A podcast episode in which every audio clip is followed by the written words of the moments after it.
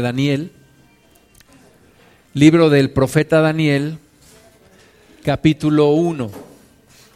Oigo campanitas, pero no estoy todavía en el cielo. Entonces, se me hace que es un celular por ahí que está sonando. Daniel capítulo 1. Daniel capítulo 1 y antes de comenzar a leer, vamos a hacer una oración.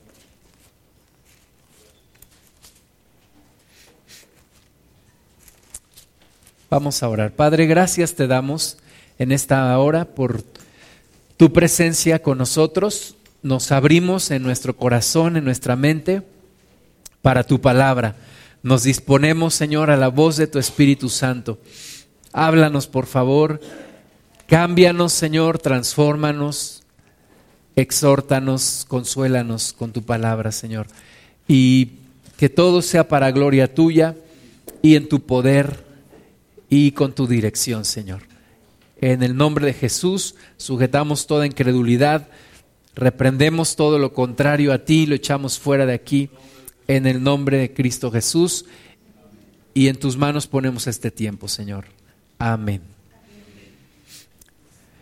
Daniel capítulo 1, versículo 1, en el año tercero del reinado de Joacim, rey de Judá, Vino Nabucodonosor, rey de Babilonia, a Jerusalén y la sitió. Y el Señor entregó en sus manos a Joacim, rey de Judá, y parte de los utensilios de la casa de Dios, y los trajo a tierra de Sinar, a la casa de su Dios, y colocó los utensilios en la casa del tesoro de su Dios.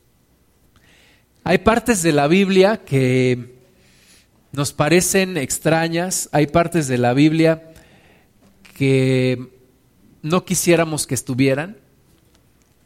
Por ejemplo, esta parte, en donde dice que un rey impío llamado Nabucodonosor, rey de un imperio que fue el imperio babilónico, uno de los imperios más importantes que ha habido en la historia de la humanidad, viene en contra de Jerusalén. Jerusalén, ciudad ciudad santa, ciudad de David, este, esta ciudad que Dios ama, lo podemos ver hasta el día de hoy, ¿verdad? Dios sigue empeñado con bendecir a Jerusalén, una ciudad que nadie ha podido destruir ni desaparecer, pero que en estos momentos, aquí en Daniel 1, dice que Nabucodonosor viene a sitiar esta ciudad. Y después de unos días de sitiarla, ¿verdad? El, sitio pues era el ejército se ponía alrededor de la ciudad, cerraban los, los muros, nadie podía entrar, nadie podía salir, hasta que finalmente la ciudad se rendía, cortaban todo suministro de agua, de alimento, hasta que finalmente la ciudad se rendía. Y como es el caso de Jerusalén, se rindieron. El rey de Judá, Nabucco, eh, perdón, Joacim, fue llevado preso y dice que los instrumentos, los utensilios de la casa de Dios, los tomó Nabucodonosor, saqueó la casa de Dios y se llevó todos los instrumentos, todos los tesoros de la casa de Dios, de Jehová nuestro Dios, y los llevó a la casa de su propio Dios. Y cuando uno lee esto dice, ¿cómo es posible que haya pasado? ¿Cómo es posible que hayan conquistado el pueblo de Dios, un pueblo impío, un pueblo como Babilonia, y que hayan saqueado la casa de Dios, los instrumentos que con tanto sacrificio, que con tanto trabajo se habían pues recolectado, se había construido ese gran templo de Salomón. Pero que ahora Nabucodonosor invade Jerusalén y acaba con todo eso. Y se lleva los utensilios, saquea la casa de Dios, se lleva no, no solamente los utensilios, sino también se llevan a la gente. Dice el versículo 3, y dijo el rey a Aspenaz, jefe de sus eunucos, que trajese de los hijos de Israel, del linaje real de los príncipes, muchachos en quienes no hubiese tacha alguna, de buen parecer, enseñados en toda sabiduría, sabios en ciencia y de buen entendimiento, e idóneos para estar en el palacio del rey y que les enseñase la letra, las letras y la lengua de los caldeos. Entonces no solamente saqueó el, el templo de Dios, sino que también se llevó a mucha gente y entre ellos se llevó a algunos de los jóvenes del pueblo de Dios. Y es triste cuando esto sucede, ¿verdad? A mí no me gusta mucho esta parte de la historia del pueblo de Dios, en donde son conquistados por Babilonia. Sin embargo, así fue. Y el libro de Romanos dice que todas las cosas nos ayudan a bien a los que amamos a Dios y a los que andamos de acuerdo a sus propósitos. Todas las cosas nos ayudan a bien. Y esto, este momento tan difícil en la historia de Israel, tuvo un propósito. Ya había caído el reino de Israel, el reino, del, el reino de las demás tribus de Israel, había caído a manos del imperio de Asiria. Y ahora Judá, la tribu que quedaba y que habitaba ahí en Jerusalén, pues ahora caen ante el imperio babilónico. Y se los llevan momentos tristes, cuando yo leo estas palabras en Daniel, me acuerdo de algunos documentales que yo he visto de la Segunda Guerra Mundial y de cómo los judíos eran transportados primero a los, a los guetos y luego a los campos de concentración y cómo los subían a los trenes o cómo los llevaban en fila, caminando. Algunos de ellos no sabían que iban a morir casi inmediatamente. Y es una parte triste de la historia. Sin embargo, Dios tiene un propósito siempre. Y cuando parece que todo lo echamos a perder nosotros, Dios tiene un propósito de restauración. Dios tiene un plan en todo, en todo. Dios recicla todo, hasta nuestros propios errores. Y Jeremías, uno de los profetas que había sido contemporáneo de, este, de esta época, había profetizado que iban a caer cautivos de un reino como el de Babilonia. Y había hablado a los reyes y había hablado al pueblo y a los sacerdotes para que se arrepintieran. Sin embargo, no hicieron caso. No hicieron caso y finalmente sucedió todo esto. Y repito, Dios siempre tiene un propósito en todo. Estos muchachos que fueron transportados entre todo el pueblo de Israel o de Judá que había sido llevado a, Nabucodonosor a Babilonia, el rey pide que tengan siete características. Y son siete características que tú y yo debemos de tener hoy. Eran, podemos decir, pueblo de Dios o si lo pasamos a nuestros tiempos cristianos, que debían de tener siete características que tú y yo debemos tener. Primera, muchachos en quienes no hubiese tacha alguna. Las personas irreprochables, personas intachables, personas íntegras, personas que no tienen un lado oscuro. Es la primera característica que tú y yo debemos de tener personas íntegras, en quien no haya tacha alguna, en quien no haya que reprocharles, en quienes no haya alguna cosa que digas, mira, esta persona dice que es cristiana, pero tiene este problema. No, personas en quienes no hubiese tacha alguna, número uno. Número dos, de buen parecer. Este no quiere decir que eran muy guapos. Dices, mm, ya perdí. ¿No? esa segunda característica no la tengo. O hay quien dice, oh, yo sí la tengo. Pero no se refiere a un buen parecer que fueran guapos solamente.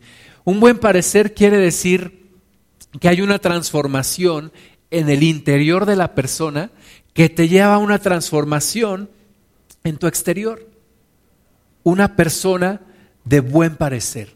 Una persona amable, una persona que busca cuidar su aspecto personal, ¿verdad? Una persona que no está sucia, una persona que no tiene mal aliento, una persona que no anda toda descuidada de su, de su persona, no. De buen parecer. Segunda característica, entonces, muchachos de buen parecer. Tercer característica, enseñados en toda sabiduría. Un cristiano, una cristiana debe de ser una persona enseñada en toda sabiduría. Algunas personas nos tachan de, ¿cómo se dice cuando alguien no sabe? De ignorantes. Nos tachan de ignorantes a los cristianos. Fanáticos, además de todo, ¿verdad? En una ocasión estábamos en, en, la congregación, yo me acababa de convertir y llegó un joven y le dijo al pastor, pastor, es que yo no creo en Cristo porque yo creo que el cristianismo es solo para ignorantes. le dijo el pastor, ¿eso crees tú? Dijo, sí, yo creo que es para ignorantes. Dijo, mira, aquella persona que está allá es ingeniero mecánico electricista. Este otro que está acá es licenciado en administración de empresas. Aquel otro que está allá es contador. Aquella muchacha que ves ahí es licenciada en administración de empresas. Ese que ves ahí es ingeniero en computación. Y así le mostró varios ejemplos. Y le dijo, por cierto, tú que estás estudiando, dijo, yo llevo cinco años en la prepa. Bueno, dijo, si tú piensas que es para ignorantes, bienvenido, porque es para ti también, ¿verdad? Entonces los cristianos debemos ser personas preparadas. Algunos tuvimos la oportunidad de estudiar, algunos tuvimos la oportunidad de que nuestros padres nos pagaran nuestros estudios. Pero si tú no tuviste esa oportunidad, no te puedes justificar dejándote de preparar. Tienes que prepararte. Hoy, hoy en día hay muchas opciones. Muchísimas opciones. Puedes estudiar, si no acabaste la primaria, puedes estudiar la primaria para adultos o la secundaria o la preparatoria o incluso una carrera. Acabamos de ver una noticia de una persona que se graduó a los setenta y tantos años de edad. Entonces, no hay pretexto, no hay pretexto. Tienes que ser enseñado en toda sabiduría. Tercer característica, enseñado en toda sabiduría. Cuarta característica, sabios en ciencia. Sabios en ciencia. Y aquí es la sabiduría que Dios nos da. Tienes que estar preparado en la palabra de Dios. Tienes que estar preparado en la doctrina del Señor. Tienes que leer la palabra de Dios. Tienes que instruirte. Tienes que venir a cursos, tomar notas de las predicaciones, subrayar en tu Biblia. ¿Por qué? Porque necesitas ser sabio en ciencia. De tal manera que puedas tener un debate con una persona que no cree en Cristo. Le puedas exponer lo que dice la palabra de Dios. Pueda ser como aquel momento en el que el Señor Jesús caminó con dos de sus discípulos, dice que iban camino a Maús, y dice que no, no veían, no sabían que era el Señor Jesús, pero el Señor Jesús empezó a hablarles lo que las escrituras decían de él, comenzando desde Génesis. Todo ese trayecto el Señor Jesús les iba hablando. Así debes de ser tú que puedas testificarles de Cristo a través de la palabra, que puedas hablarles, decirles, mira, el karma no existe, la reencarnación no existe, los grandes iluminados no es cierto, es una mentira. Te voy a decir lo que dice la palabra. Sabios en toda sabiduría y sabios en ciencia. ¿Qué característica vamos? La cuatro. La quinta, de buen entendimiento que tengas esa sabiduría del Señor para discernir, para entender, para poder explicar, para poder incluso tener empatía de, las demás personas. Esta persona, ¿qué, ¿qué, problemas tiene? ¿Cómo le puedo hablar? De buen entendimiento, listos, listos, eh, diligentes, nada flojos, de buen entendimiento. Sexto, idóneos para estar en el palacio del rey. Tú tienes que estar preparado para predicarle a un rey. La palabra de Dios dice, el Señor Jesucristo dijo que en la persecución seríamos llevados a palacios de reyes y testificaríamos delante de reyes. El apóstol Pablo testificó delante de grandes gobernantes romanos. ¿Y qué les hablaba? Su testimonio. ¿Y qué les decía? Que Jesucristo es el Señor. Y uno de ellos le dijo, por poco y me hago cristiano como tú, Pablo.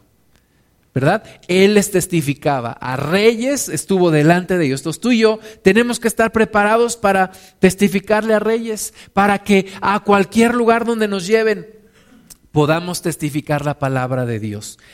Idóneos para estar en el palacio del rey. Y séptimo, que se les enseñase las letras y la lengua de los caldeos. Tenemos que ser enseñables, enseñables, humildes no decir, yo ya lo sé todo, ya no me pueden enseñar nada. No, enseñables para que nos puedan enseñar lo que Dios nos quiere mostrar. Estas siete características, hermanas y hermanos, las tenían, el versículo 6 dice, las tenían Daniel, Ananías, Misael y Azarías. Y esta es la historia de cuatro personas judías que fueron llevadas cautivas a Babilonia, conquistadas a Babilonia, que sufrieron el escarnio, la ofensa de ver a su templo de su Dios saqueándose, que vieron a una Jerusalén sitiada, que vieron una Jerusalén destruida y que son llevados a un imperio para servir a un rey que los acaba de conquistar y que ha matado a varias de sus de sus compatriotas, de las personas que estaban allá viviendo en Jerusalén. Y son llevadas a Babilonia y empiezan una nueva vida. Una vida que tal vez tú y yo no quisiéramos llevar. ¿A quién le gustaría que se lo llevaran a otro país como extranjero, pero además como esclavo? y ver cómo saquean tu propia tierra.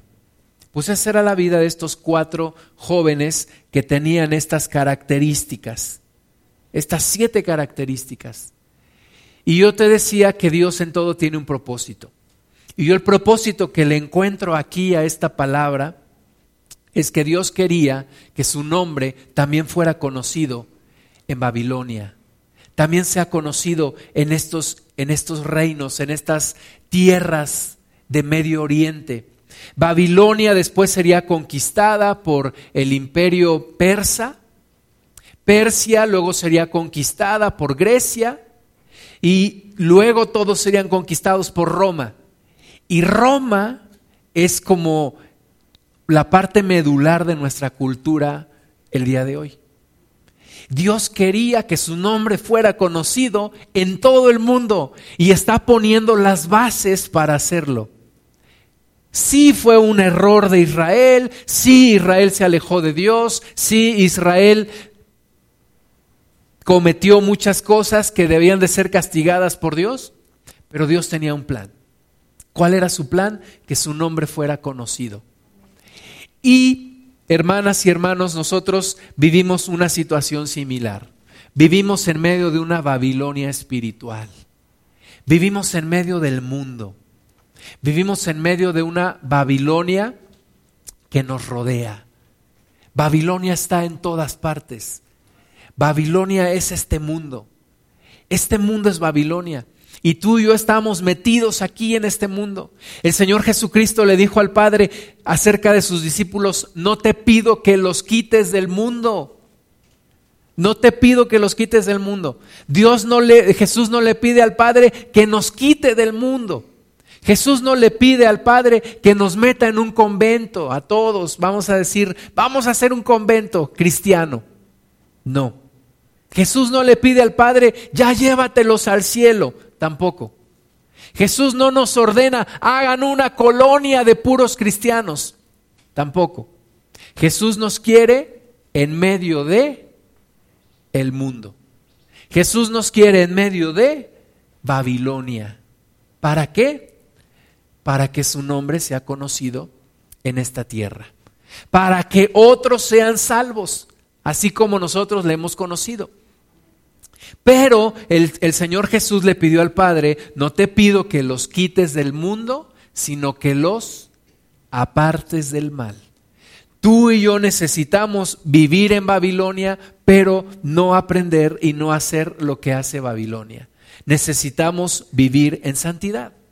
Entonces, estos cuatro muchachos ejemplifican la forma en la que tú y yo debemos vivir en Babilonia. Dice el versículo 5, y le señaló el rey ración para cada día, de la provisión de la comida del rey y del vino que él bebía, y que los criase tres años para que al fin de ellos se presentasen delante del rey. Entonces iban a ser enseñados tres años las letras, la lengua de los caldeos, iban a ser enseñados también de la religión de los caldeos. Estuve en unas reuniones y me, me asombró hace unos días que ya nos ofrecían a las personas que íbamos a esta reunión de trabajo este, sesiones de meditación. Dije, ¿qué? ¿Sesión de meditación de qué? O sea, entonces yo también puedo poner una reunión de oración. Pues ya nos quieren meter que las clases de yoga, que la meditación, que lo del karma, que el mantra, que no sé qué.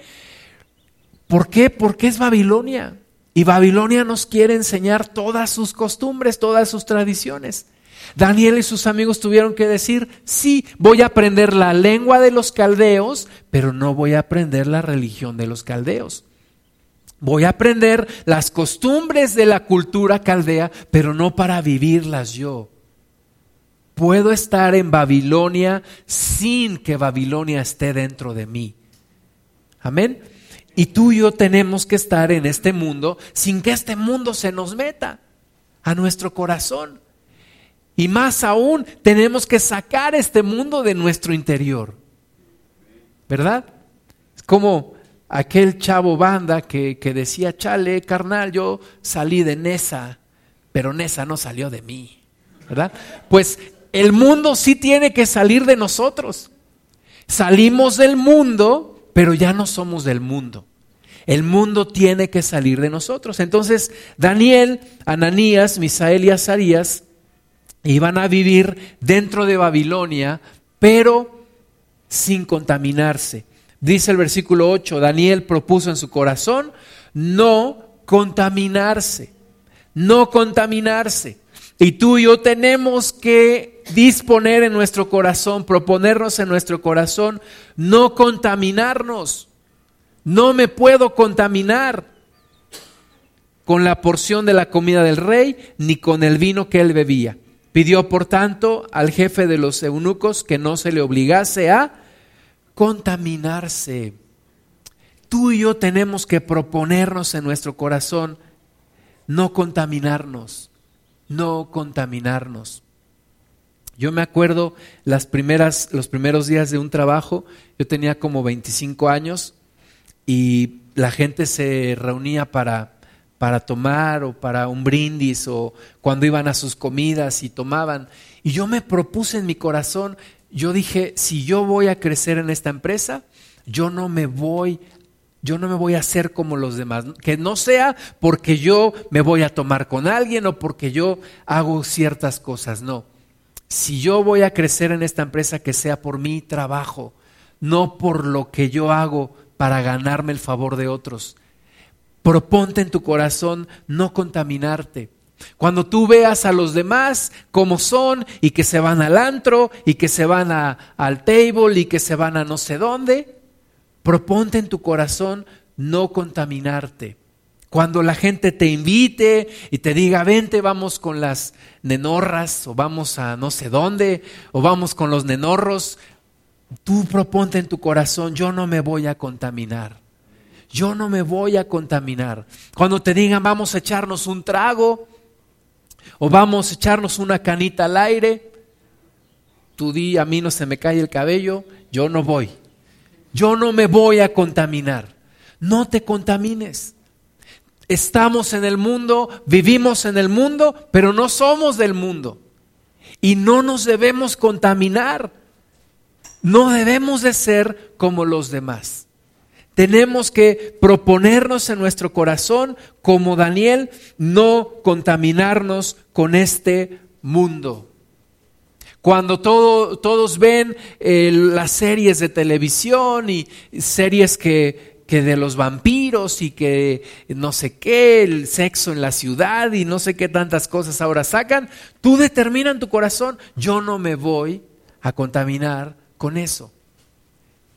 Es que vamos a ver la última película de Hollywood, tú determina en tu corazón, yo no me voy a contaminar. Vamos al concierto de rock, está bien bueno, que no sé qué, conciertos en donde se hacen ritos satánicos, yo no me voy a contaminar. Tienes que estar determinado en tu corazón. Como Daniel. Daniel dijo, yo no me voy a contaminar con la comida del rey ni con el vino del rey.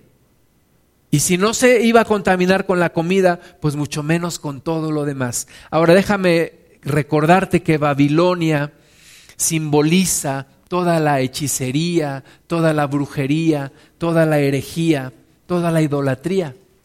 Daniel estaba en medio, Daniel y sus amigos estaban en medio de, un, de una cultura agresiva, de una cultura opuesta al reino de Dios. Y tenían que determinar no contaminarse. Nosotros hoy en día estamos en medio de un mundo que es contrario al propósito de Dios, es completamente opuesto al propósito de Dios. He visto dos, dos entrevistas que han hecho en un programa de Televisa. Les platico, yo no veo Televisa desde que me convertí. Alguna vez veré algún noticiero, algún programa, pero normalmente no me gusta, estoy en contra, porque Televisa para mí es Babilonia. Entonces, pero pasaron dos, ahí en, las redes sociales, dos, dos eh, capítulos o dos eventos de un programa en donde están debatiendo sobre los matrimonios igualitarios. Y entonces tú puedes ver cómo los conductores están a favor de eso. O sea, se molestan cuando les dicen, es que Dios no lo estableció y hasta se les desfigura la cara. ¿vean? Solo faltaría que se cayeran al piso y se retorcieran de los demonios que traen. Pero están en contra del reino de Dios, están en contra del propósito de Dios. Cuando hace 20 años hubo una iniciativa de, Paco del Toro para, para meter programas eh, cristianos en la televisión en donde, en donde se pudiera dar el mensaje y lo echaron abajo, se opusieron. Estamos viviendo una cultura contraria al reino de Dios y cada vez va a ser más agresiva en contra del reino de Dios. Cada vez se va a polarizar más y esta sociedad cada vez va a estar más en contra del reino de Dios, más en contra del Cristo, más en contra de los cristianos. Lo vamos a seguir viendo. Así que tenemos que estar preparados, que nuestro corazón decir, yo no me voy a contaminar no importa lo que pase, no me importan las consecuencias, yo no me voy a contaminar, yo no voy a dejar mis convicciones en Cristo. Tenemos que vivirlo. Tenemos que enseñarle a nuestros hijos a ser radicales. Algunas veces he escuchado cristianos que dicen, bueno, yo voy al brindis, al cabo Dios conoce mi corazón. Bueno, yo voy a la cantina, al cabo Dios conoce mi corazón. Pues sí, Dios conoce tu corazón. No estás siendo íntegro con Dios. No estás siendo comprometido con el Señor. El Señor dijo, al, al, que me confiese delante de los hombres, yo le confesaré delante de mi Padre. A mí me han preguntado compañeros de trabajo, ¿y tú no tomas? Les digo, no. ¿Y no tomas ni una? Les digo, no. Ni una, ni una, no. ¿Y por qué no? Porque busco agradar a Dios. Pero ¿a poco con una no agradas a Dios? No, yo no tomo. Absolutamente. Un amigo mío estaba en una reunión de trabajo con el director general de la empresa y el director general se le acerca y le dice, oye tú, ¿tú no te vas por ahí con mujeres para hacer aquellito? Y mi amigo le dijo, señor director, aquellito solo con mi mujercita. Le dijo, ¿pero por qué? Dijo, porque yo soy cristiano, yo busco agradar a Dios.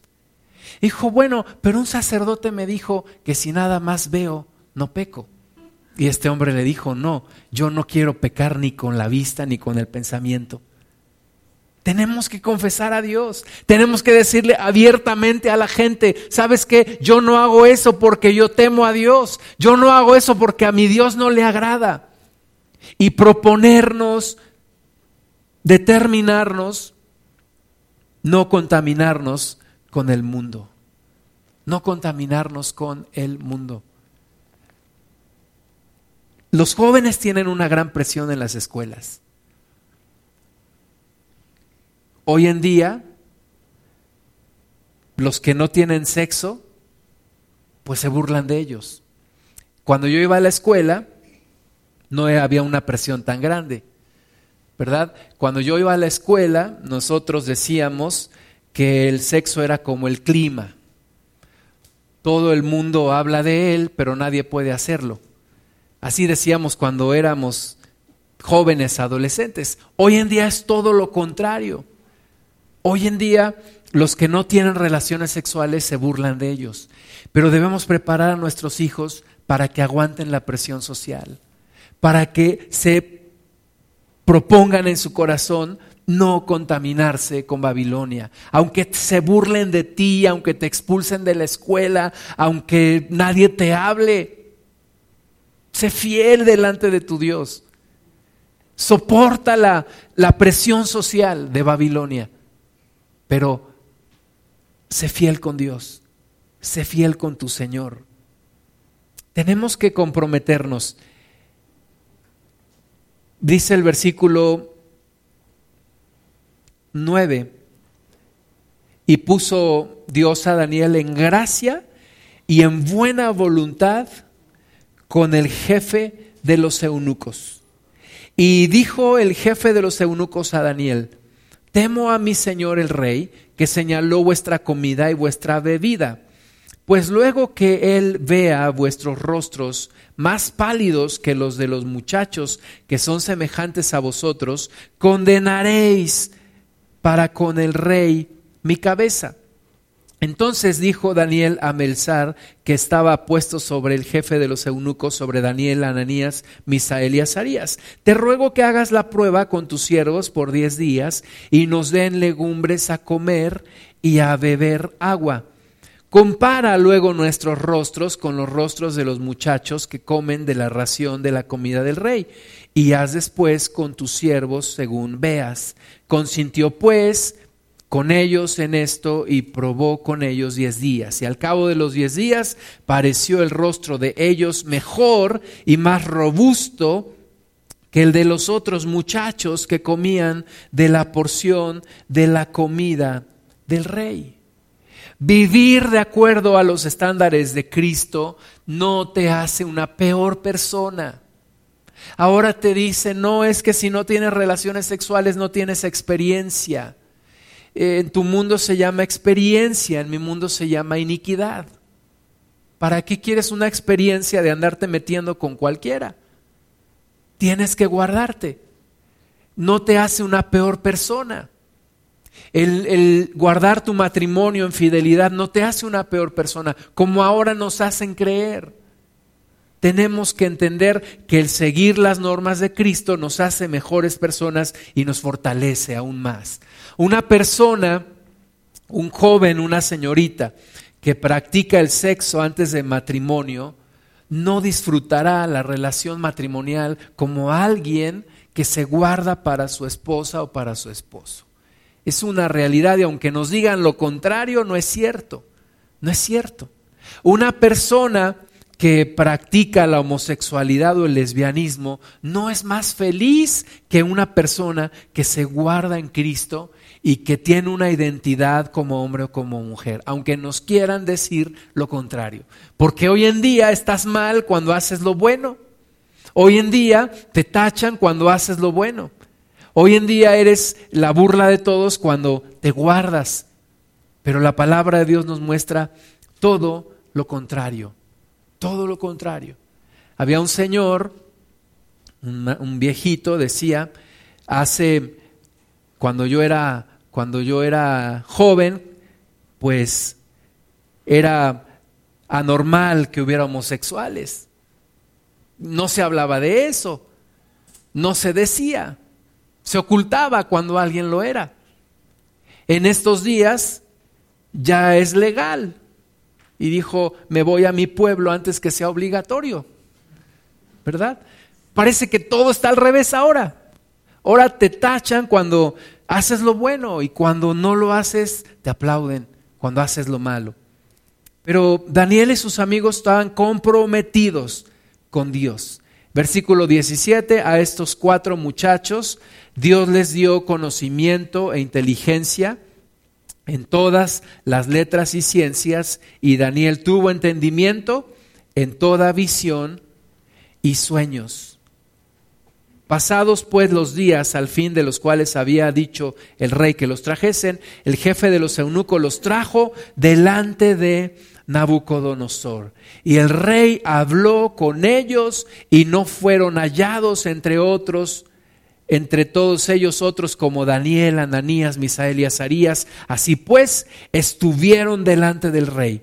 Y en todo asunto de sabiduría e inteligencia que el rey les consultó, los halló diez veces mejores que todos los magos y astrólogos que había en todo su reino. Y continuó Daniel así hasta el año primero del rey Ciro. Fíjate que cuando eres fiel al Señor, Dios te bendice y vas a llegar a ser de bendición para otros. Nabucodonosor conoció a Dios, al Dios de Daniel y de sus amigos, por ellos, porque fueron radicales, porque fueron fieles, porque fueron agarrados, aferrados a sus, a sus convicciones en Dios. Aunque los habían sacado de su tierra, ellos no abandonaron su fe. Y nosotros tenemos que ser de la misma manera. Tú le tienes que enseñar a tus hijos a ser radicales. Varias veces a mí me han dicho, es que no seas tan radical, es que no seas fanático, es que no sé qué. Prefiero, prefiero ser fanático de Dios si así me quieren llamar, a ser una persona no definida. Prefiero ser radical a ser tibio. Y tenemos que enseñarle a nuestros hijos a ser radicales, a que hablen de su fe, a que defiendan su fe, a que muestren su fe, a que no se oculten por su fe. Aunque los critiquen, aunque les digan. Amén. Vamos a ver el Salmo 137. ¿Qué vivían estas personas que habían salido de Judá, de Jerusalén, de Israel? ¿Cómo vivían? ¿Cómo vivían sus, sus tiempos en Babilonia? Hace cuatro, hace cinco años pudimos visitar al pastor Gustavo Gamboa allá en Estados Unidos. Yo tenía varios años que no lo veía, él me compartió la palabra de Dios. Y hablando por teléfono antes de, antes de visitarle, él me decía, es que tengo muchos hidalguenses aquí en la congregación. Y yo me los imaginaba, decía, ¿cómo serán allá los hidalguenses en la congregación de Estados Unidos? Y cuando fuimos, pudimos conocer a los hermanos, muchos, la mayoría hidalguenses, creo como el 80%, muchos de acá de la zona de Izmiquilpan, y cuando nos poníamos a platicar con ellos, nos decía la esposa del pastor, es que se ve que les caen bien ustedes, porque ellos son un poco huraños. Dice, no a cualquiera que viene les hablan pero ustedes les hablan bien. Dice. ¿Y sabes por qué nos hablaban bien? Porque nos preguntaban, ¿cómo están las cosas allá en Hidalgo? ¿Conoce, decían, ¿conoces Izmiquilpan? Sí. ¿Conoces eh, Nicolás no sé qué? Sí. Bueno, no he estado ahí, pero he pasado. ¿Conoces Simapán? Sí. Mi papá es de por allá más adelantito. No me digas. Sí. ¿Y cómo están por allá? Y les poníamos las fotos de la sierra y todo. Y ellos se emocionaban cuando les hablábamos de acá, porque muchos de ellos no pueden regresar porque no tienen papeles. Entonces no pueden venir porque si vienen, pues ya no se pueden regresar allá. O sería muy riesgoso regresarse. Y entonces nos hablaban, nos preguntaban cómo están las cosas en México y cómo es. Y el, el hijo del pastor, Gustavo Gamboa, hasta la fecha me dice, un día voy a ir a México porque quiero conocer y yo le hablo de la comida y digo, sí, va a estar bien buena la comida, ya no aquí no es buena la comida, ya en México es buena comida. Sí, yo quiero ir, dice, quiero ir y, y vamos a ir a comer unos taquitos. Sí, vamos a ir a comer, primero Dios. Pero fíjate, Salmo 137, los se llama, aquí en mi Biblia le pusieron un título que dice Lamento de los cautivos en Babilonia los que fueron llevados a Babilonia, los, los, judíos que fueron llevados a Babilonia, que estaban a, a cientos de kilómetros de su, de su, tierra. Ahora, ellos tienen mucho la idea de la tierra santa, de la tierra prometida, de Jerusalén. Y dice el versículo 1, junto a los ríos de Babilonia, allí nos sentábamos y aún llorábamos, acordándonos de Sión. Imagínate esta gente llorando, acordándose de su tierra.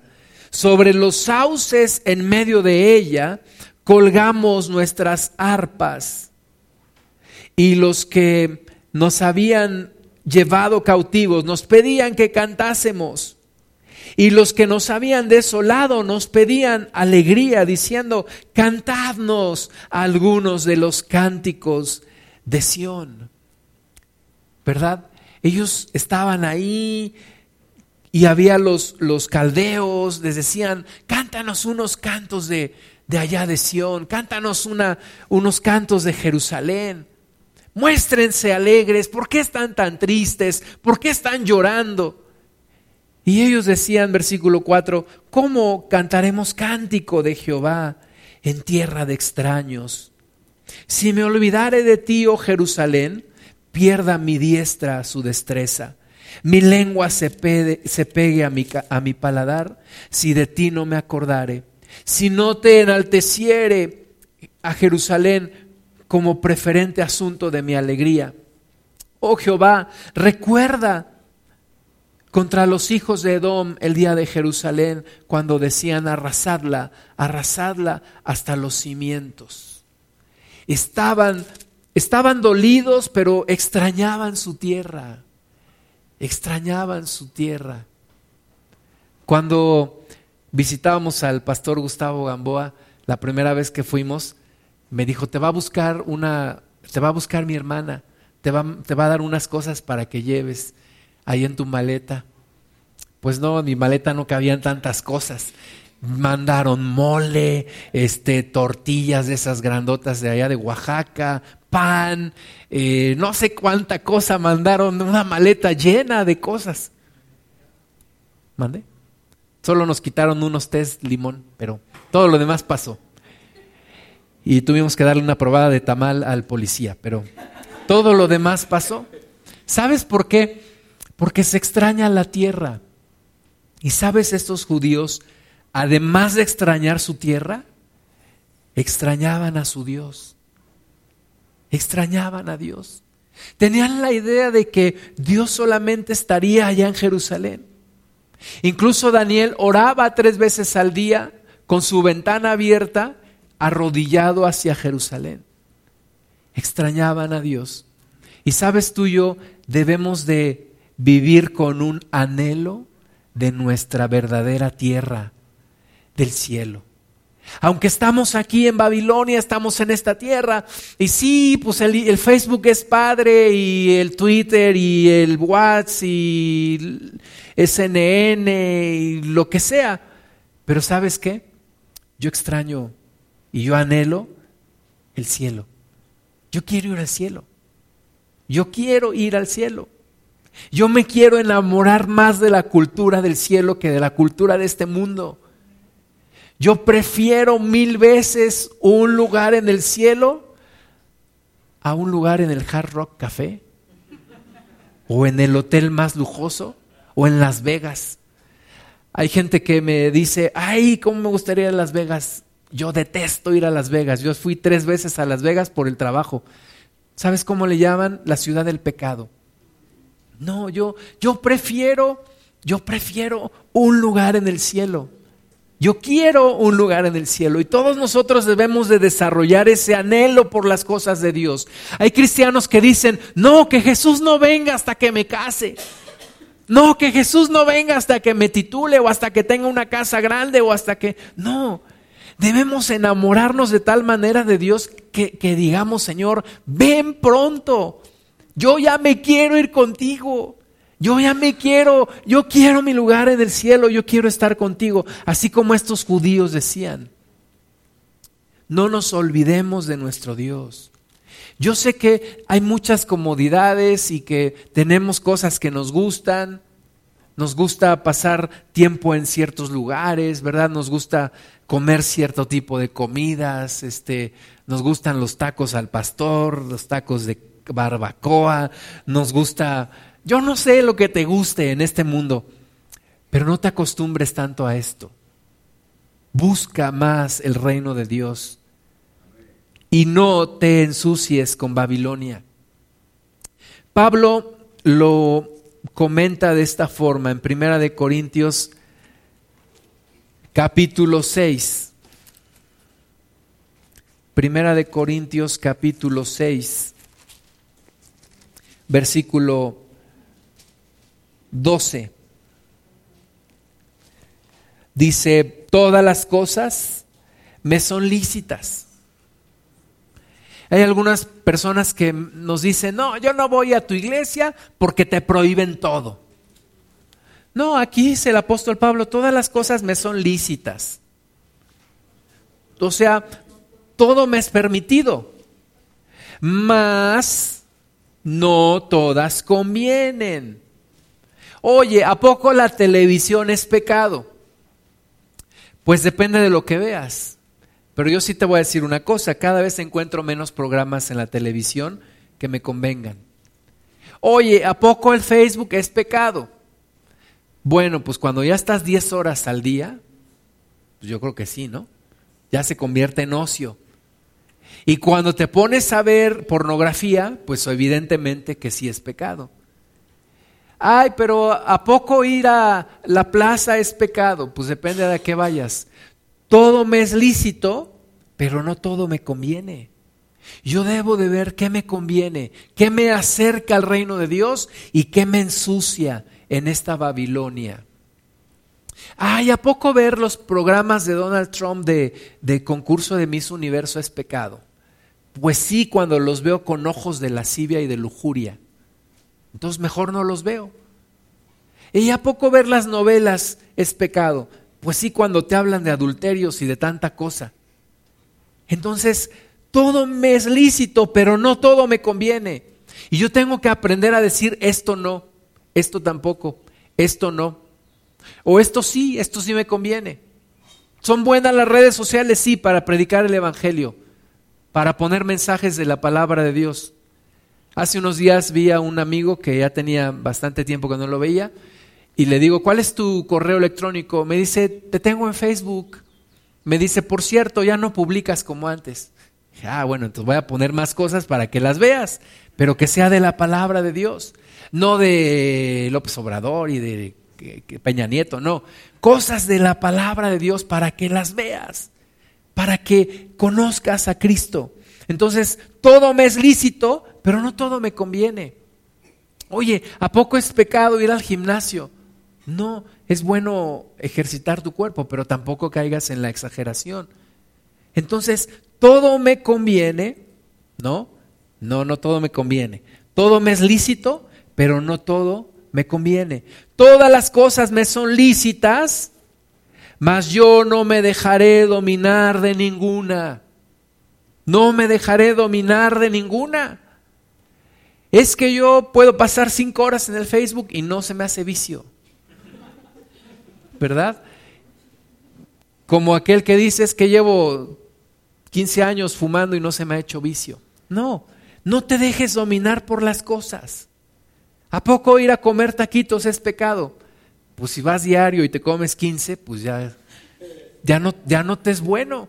Entonces, Cuidado, no te dejes dominar por las cosas. Versículo 13, las viandas para el vientre y el vientre para las viandas, pero tanto al uno como a las otras destruirá Dios. Pero el cuerpo no es para la fornicación, sino para el Señor y el Señor para el cuerpo. Sabes que hay muchas cosas de avances tecnológicos que podemos aprovechar. Las podemos aprovechar. Hay cosas que hoy podemos aprovechar para predicar la palabra. Un grupo en WhatsApp, un grupo en Face, eh, un programa de televisión, un programa de radio. Podemos aprovechar muchas cosas. Eh, cómo dar una clase, cómo preparar una presentación, etcétera. Pero yo debo de analizar todo y que no me contamine, que no me coma toda la cultura de este mundo. No tengo por qué andar viendo programas de Britney Spears o de Lady Gaga o andar cantando canciones de Elton John. ¿Por qué? Porque es la cultura de Babilonia. Algunos dicen, pues ¿qué tiene de malo? ¿Qué tiene de malo cantar esa canción de Elton John? Pues nada más que se la compuso a un hombre y yo soy hombre también. ¿Y qué tiene de malo? ¿Y qué tiene de malo? Y nos perdemos en todo eso. Dice Colosenses capítulo 3. ¿A poco es pecado poner luces en las congregaciones y que parezcan discotecas? Pues mira, yo creo que no es pecado, pero sí distrae. Yo no me imagino y no está en mi visión y en mi corazón, y perdónenme si en el de algunos sí, pero no está en mi corazón el tener un, un auditorio y ponerlo lleno de luces y que parezca una discoteca. No está en mi corazón. Yo prefiero que la gente, como a la antigüita, llegabas a la congregación o llegas a la congregación y cierras tus ojos y alabas a Dios. Y, tú te puedes perder y, de repente, cuando yo me empecé a congregar, Dios me daba muchas visiones. Y Dios me, me ponía cosas en la mente mientras yo le alababa. Y yo prefiero eso a tratar de parecerme a, a algo del mundo. Oye, ¿a poco traer iPad a la congregación es malo? Pues no, lo único malo es que es que ya no subrayas ni anotas nada. Y los pedagogos dicen que cuando pones a trabajar más de un sentido, cuando estás aprendiendo, aprendes más. Entonces, si tú mientras oyes también lees y subrayas o anotas, vas a aprender más cosas. Un señor estaba presumiendo con una, con una, con con una jovencita su colección de películas. Y ella le dijo, ¿sabes qué? Yo tengo más películas que tú. Y dijo, ¿dónde? Y sacó su iPad y dijo, aquí, en mi cuenta de Netflix. Dijo, el señor, sí, pero ¿sabes qué? El día que te cancelen tu cuenta o te caiga virus, perdiste tu colección. ¿Verdad? Ella pudo haber dicho, pues sí, el día que se te quemen todas tus películas también. Bueno, lo mismo. Pero, hermanas y hermanos, agarremos lo que es bueno y lo que no, no lo agarremos. Lo que sea de Babilonia, no lo vivamos. Estamos todos alertas y decimos, cuando venga el anticristo, yo no me voy a dejar poner el sello. Y sabes qué, algunos ya se dejaron sellar, no por el propio anticristo en persona, pero sí por sus canales de, de televisión y de cable y sus películas y su música y todo. Tenemos que estar alertas en contra de Babilonia, porque Babilonia está en todo alrededor. Colosenses 3.1. Si pues habéis resucitado con Cristo, buscad las cosas de arriba, donde está Cristo sentado a la diestra de Dios. Yo tengo que poner mis ojos en las cosas de arriba. Lo que más me debe mover no debe de ser tener una propiedad en esta tierra, Está bien, es importante, sí, busquémosla, así, pero no debe de ser lo más importante. Lo más importante deben de ser las cosas de arriba, las cosas del cielo, donde está Cristo. Poner la mira en las cosas de arriba, no en las de la tierra. no nos dejemos enamorar por Babilonia, porque habéis muerto y vuestra vida está escondida con Cristo en Dios. Cuando Cristo, vuestra vida, se manifieste, entonces vosotros también seréis manifestados con Él en gloria. Entonces, hermanas y hermanos, busquemos las cosas de arriba, busquemos las cosas del cielo. Jeremías 51, 6 nos habla de salir de Babilonia. Saca Babilonia de, tu, de tu corazón. Dice, huid de en medio de Babilonia y librad cada uno su vida, para que no perezcáis a causa de su maldad, porque el tiempo es de venganza de Jehová, le dará su pago. Cuando Dios nos manda huir de Babilonia, no es que vamos a, salir físicamente de, esta, de este mundo, pero sí que nuestro corazón se va a desligar de, este, de esta cultura, de este mundo. Que nuestro corazón no esté puesto en tener un yate, en tener una gran casa, en, en, ir a Las Vegas, a un casino, gastarme todo mi dinero, jubilarme, volverme rico en Las Vegas, ya no regresar. No, que mi corazón esté puesto en las cosas del cielo, en las cosas de Dios. Aquí mismo en Jeremías 51, versículo 45, salid de en medio de ella, pueblo mío, y salvad cada uno su vida del ardor, de la ira de Jehová. No te dejes contaminar por Babilonia. Hay gente que dice, ay, es que yo adoro ver esa serie, o yo adoro ver, no adores a Babilonia, adora a Dios, adora a Dios. Es que yo lo daría todo con tal de tener un café de Starbucks. No, es también Babilonia. ¿Es pecado ir a tomar café Starbucks? No es pecado, pero si se te hace obsesión y si ya prefieres un Starbucks a un tiempo de oración, entonces sí, ya perdiste la brújula. Este mundo te ofrece felicidad, pero te ofrece la felicidad en donde nunca la vas a encontrar, en los excesos, en el materialismo, en el placer. Allí no está la felicidad. Tienes que ver lo verdadero, lo real, lo que es de Dios. Tienes que buscar tu casa en el cielo. Había un misionero que fue enviado al África y estuvo allá por muchísimos años. Finalmente regresó a Estados Unidos. Y él no sabía que en el mismo barco en donde él viajaba iba el presidente Roosevelt, presidente de Estados Unidos. Y cuando él llegó y vio allá en Nueva York que toda la gente estaba esperando, él pensó que lo esperaban a él. Y dijo, qué padre, me, me vienen a recibir. Me vienen a reconocer todos los años que estuve de misionero en África. Pero cuando se dio cuenta que no era a él, sino al presidente que viajaba en el mismo barco, se puso triste. Y el único amigo que lo fue a recibir, él le comentó, es que, es que yo voy a dar mi vida al África y nadie me recibe aquí. Y le dijo, amigo, es que no has llegado a casa. Aquí no es tu casa. Pero cuando llegues a casa y en el cielo, te van a recibir y te van a hacer una gran fiesta. Es que esta no es nuestra casa, hermanos. Esta no es nuestra casa, es solamente temporal.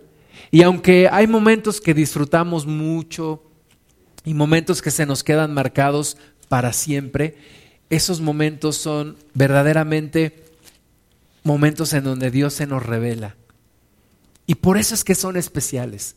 Por eso es que nuestra vida es especial, porque Dios está en nuestra vida. Pero no es esto lo que tú y yo queremos. Dicen que en unos años la gente va a poder vivir 120 años. Y yo digo, para la gente que no conozca a Cristo, qué desgracia. Vivir 120 años en esta tierra sin Cristo Exactamente. Pero tú y yo sabemos a dónde queremos ir y a dónde pertenecemos. Apocalipsis 18. Un día Babilonia será juzgada. Un día todo esto se acabará. Babilonia se terminará. Apocalipsis 18. Después de esto vi a otro ángel descender del cielo con gran poder, y la tierra fue alumbrada con su gloria. Y clamó con voz potente diciendo, ha caído, ha caído la gran Babilonia, y se ha hecho habitación de demonios y guarida de todo espíritu inmundo y albergue de toda ave inmunda y aborrecible. Porque todas las naciones han bebido del vino del furor de su fornicación y los reyes de la tierra han fornicado con ella y los mercaderes de la tierra se han enriquecido de la potencia de sus deleites. Babilonia ofrece riqueza, Babilonia ofrece poder, ofrece placer, ofrece sexo, ofrece depravación, ofrece todo, todo esto. Y mucha gente se ha enriquecido con Babilonia. Hoy en día, el sueño de, de los nuevos profesionistas es inventar el nuevo Facebook o sea, hacerse ricos de la noche a la, a la mañana. Ser diputados para dormir todo el día. No, es cierto. Pero ese es su sueño, ¿no? Yo voy a inventar una, una aplicación que va a hacer algo y me voy a convertir en rico de un día para otro. Eso no va a pasar. Es un, esa es una mentira de Babilonia. Estaba leyendo que 50% de la riqueza mundial está en manos del 1% de la población. Hay gente con mucho dinero, pero hay gente que se ha enriquecido con el dinero de Babilonia. Versículo 4, y oí otra voz del cielo que decía, salid de ella, pueblo mío para que no seáis partícipes de sus pecados. Aquí está la clave. No seáis partícipes de sus pecados. Es que, ¿qué tiene de malo mamá ir al antro? Oye, ¿y si en ese momento viene el Señor Jesús? ¿Tú crees que los del antro se van? ¿O tú crees que Él te va a ir a buscar al antro? Pues es que, ¿qué tiene de malo? Yo nada más voy a ir a orar al antro, porque voy a orar por los perdidos. No, no os hagáis como dicen, ¿no? No. Es que, ¿qué tiene de malo? Tiene mucho de malo. Salid de ella, pueblo mío, para que no seáis partícipes de sus pecados, ni recibáis parte de sus plagas, porque sus pecados han llegado hasta el cielo y Dios se ha acordado de sus maldades. Dadle a ella como ella os ha dado, y pagadle doble según sus obras, en el cáliz en que ella preparó bebida, prepararle a ella el doble. Cuanto ella se ha glorificado y ha vivido en deleites, tanto dadle de tormento y llanto, porque dice en su corazón, yo estoy sentada como reina y no soy viuda y no veré llanto. Por lo cual en un solo día vendrán sus plagas, muerte, llanto y hambre, y será quemada con fuego, porque poderoso es Dios el Señor que la juzga. Y los reyes de la tierra que han fornicado con ella y con ella han vivido en deleites, llorarán y harán lamentación sobre ella cuando vean el humo de su, de su incendio, parándose lejos por el temor de su tormento, diciendo, ay, Ay de la gran ciudad de Babilonia, la ciudad fuerte, porque en una hora vino tu juicio. Y los mercaderes de la tierra lloran y hacen lamentación sobre ella, porque ninguno compra más sus mercaderías, mercadería de oro, de plata, de piedras preciosas, de perlas, de lino fino, de púrpura, de seda, de escarlata, de toda madera olorosa, de todo objeto de marfil, de todo objeto de madera preciosa, de cobre, de hierro y de mármol, y canela, especies aromáticas, incienso, mirra, olíbano, vino, aceite, flor de harina, trigo, bestias, ovejas, caballos y carros y esclavos, almas de hombres. Había una, una película que a mis hijos les gustaba mucho, mucho cuando eran más chicos. Es la de High School Musical. No le estoy haciendo propaganda. Pero en días pasados le estaba yo diciendo a mi esposa, eso no es cierto. Eso de niños bonitos bailando, cantando, son felices, manejan un carro último modelo, tienen todo, están en una alberca. No es cierto. No es cierto. Y se lo venden a nuestros jóvenes latinos y se lo muestran como el cielo. Esto es lo que tú quieres vivir, les dicen. Esto es lo que tú deseas vivir. Había otro personaje de Disney, Hannah Montana. Esto es lo que tú quieres, ser como Hannah Montana, independiente, simpática, poderosa, tener una doble vida. ¿Y sabes cuando se descubre el, tipo de vida que lleva esta gente? Esta, esta muchacha que ya está en las drogas y en tanta cosa. Es que no es cierto. Y tú y yo tenemos que abrirle los ojos a nuestros hijos y decirles, eso que Disney te presenta, eso que Hollywood te presenta, no es cierto. Allí no está la felicidad. Allí no está la felicidad. En Babilonia no está la felicidad. Perdóname que te lo diga, pero así como te dije que los reyes magos no existen, así te digo que lo que Hollywood te trata de vender no es cierto.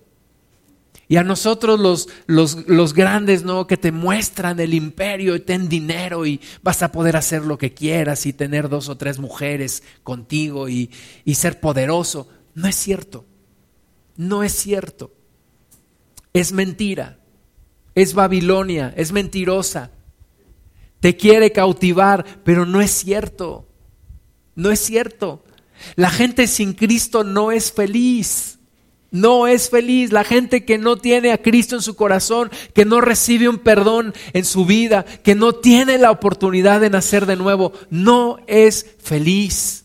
Ni aunque se vayan a los montes tibetanos, se hagan om, y no son felices. Son puros cuentos. Son puros cuentos. Tú lo que necesitas es recibir a Cristo en tu corazón. Y yo sé que a oídos de algunos me he de oír muy radical y muy cerrado y muy cuadrado, si tú quieres. Pero es la verdad. Es la verdad. Solo en Cristo puedes encontrar una vida plena. No vas a vivir una vida perfecta porque seguimos cometiendo errores, pero vas a vivir una vida en plenitud. Y si te agarras de Él, vas a ser feliz. Vas a ser verdaderamente feliz. Un día mi hermana me dijo que el chavo del 8 no existía. Yo era un niño y yo pensaba que sí existía. Y por eso hoy me desquito con ustedes y les digo que Hollywood no es verdad, no existe no es real. No es real. Necesitas a Cristo en tu corazón. Vamos a ponernos de pie. Días pasados estaba escuchando a alguien que decía, todo lo que una persona, una actriz de Hollywood tiene que pasar para poder cumplir con sus sueños. Y lo mismo en México, lo que una persona tiene que pasar para para alcanzar esos sueños de, ser estrellas. Y es lo que nos venden, pero algunos de nosotros nos hemos contaminado, hermanas y hermanos. Si no es que todos nosotros nos hemos contaminado con algo de, de Babilonia, cierra tus ojos, por favor. Todos hemos estado expuestos a este mundo porque vivimos en este mundo. Y todos nos hemos enganchado con algo, con alguna, con algún tesoro, como aquel hombre que llevó el anatema a su casa y llevó maldición a todo el pueblo. Y dijo, es que mirando esto lo codicié. Y los hombres nos hemos dejado llevar por, por la pornografía que nos da Babilonia, por el placer que nos ofrece Babilonia a los ojos. Algunos dicen que cuando un hombre agarra una revista o ve un video en internet o en la pantalla, se siente poderoso y piensa que realmente está poseyendo a esa mujer. Y son puros engaños, pero nos hemos dejado llevar por eso.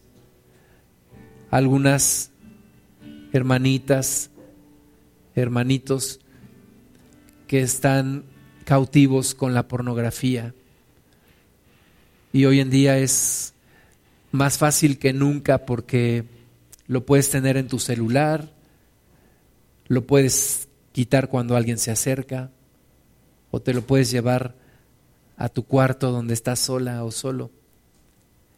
Pero yo te quiero decir que Babilonia te está engañando, te está contaminando.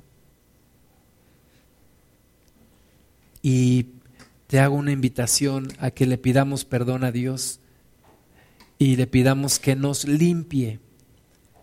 La Biblia dice que si confesamos nuestros pecados, él es fiel y justo para perdonarnos y limpiarnos de toda maldad.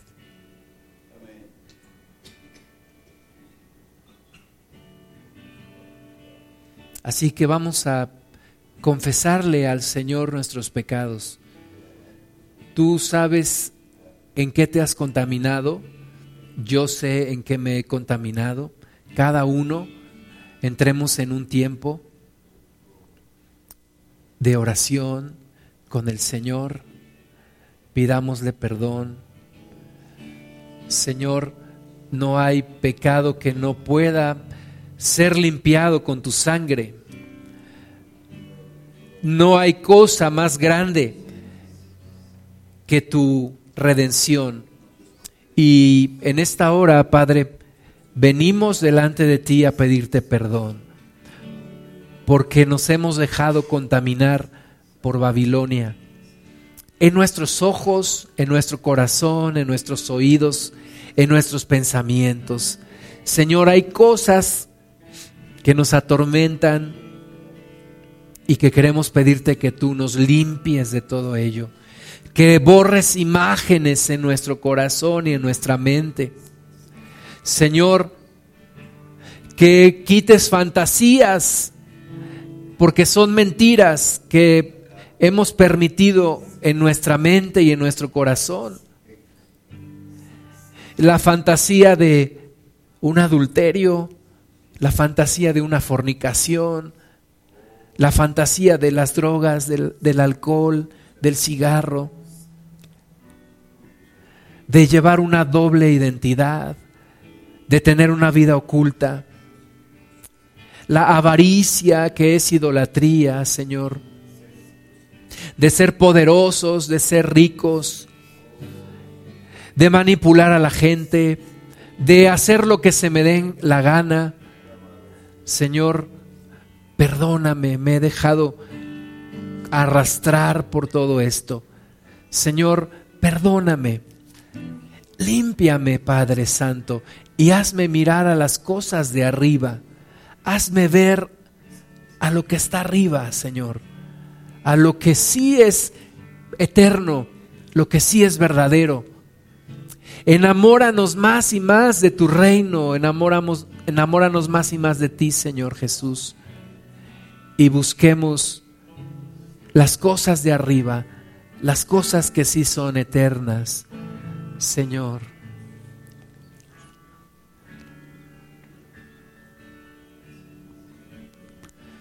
En el nombre de Jesús, Señor, ayúdanos.